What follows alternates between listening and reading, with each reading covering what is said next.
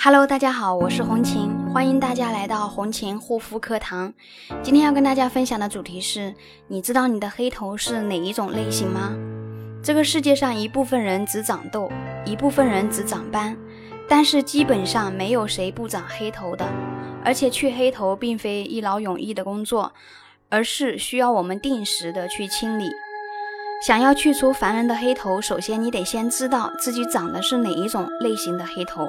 到底是螨虫型的黑头还是紫酸型的黑头？第一种螨虫型的黑头，我先来给大家说说螨虫型的黑头。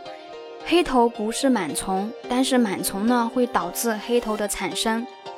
附着在我们肌肤上的螨虫最容易在油腻的地方落地生根、繁衍后代，不断的吸取肌肤营养，同时呢也在皮脂腺内分泌脏东西。继而堵塞毛孔，产生黑头。螨虫除了会导致黑头，还会导致痘痘和痤疮。如果有时你感觉鼻子奇痒无比，不自觉的会用手去挠，挤出来的是长条形的黄色固体，那么这种多半就是螨虫型黑头。第二种，紫酸型黑头。紫酸型黑头大多是都是因为 T 区油脂分泌旺盛，然后呢，脏东西都被堵塞在毛孔中导致的黑头。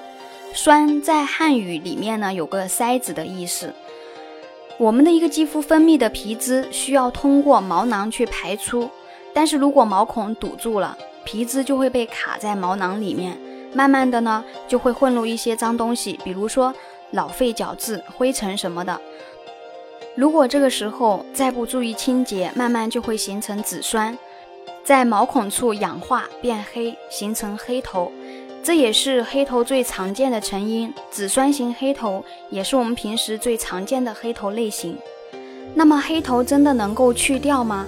首先我们要理解这个去的概念，摆正护肤的态度。事实上呢，黑头一旦形成，毛孔一旦被撑大，就很难恢复到原来细腻如婴儿的状态。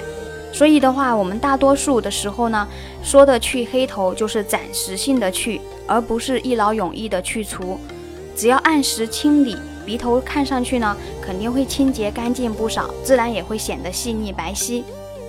朋友们，如果有肌肤方面的问题呢，也可以加我的微信幺三七幺二八六八四六零。好啦，今天的分享就到这里，感谢大家的收听，我们下一期再见。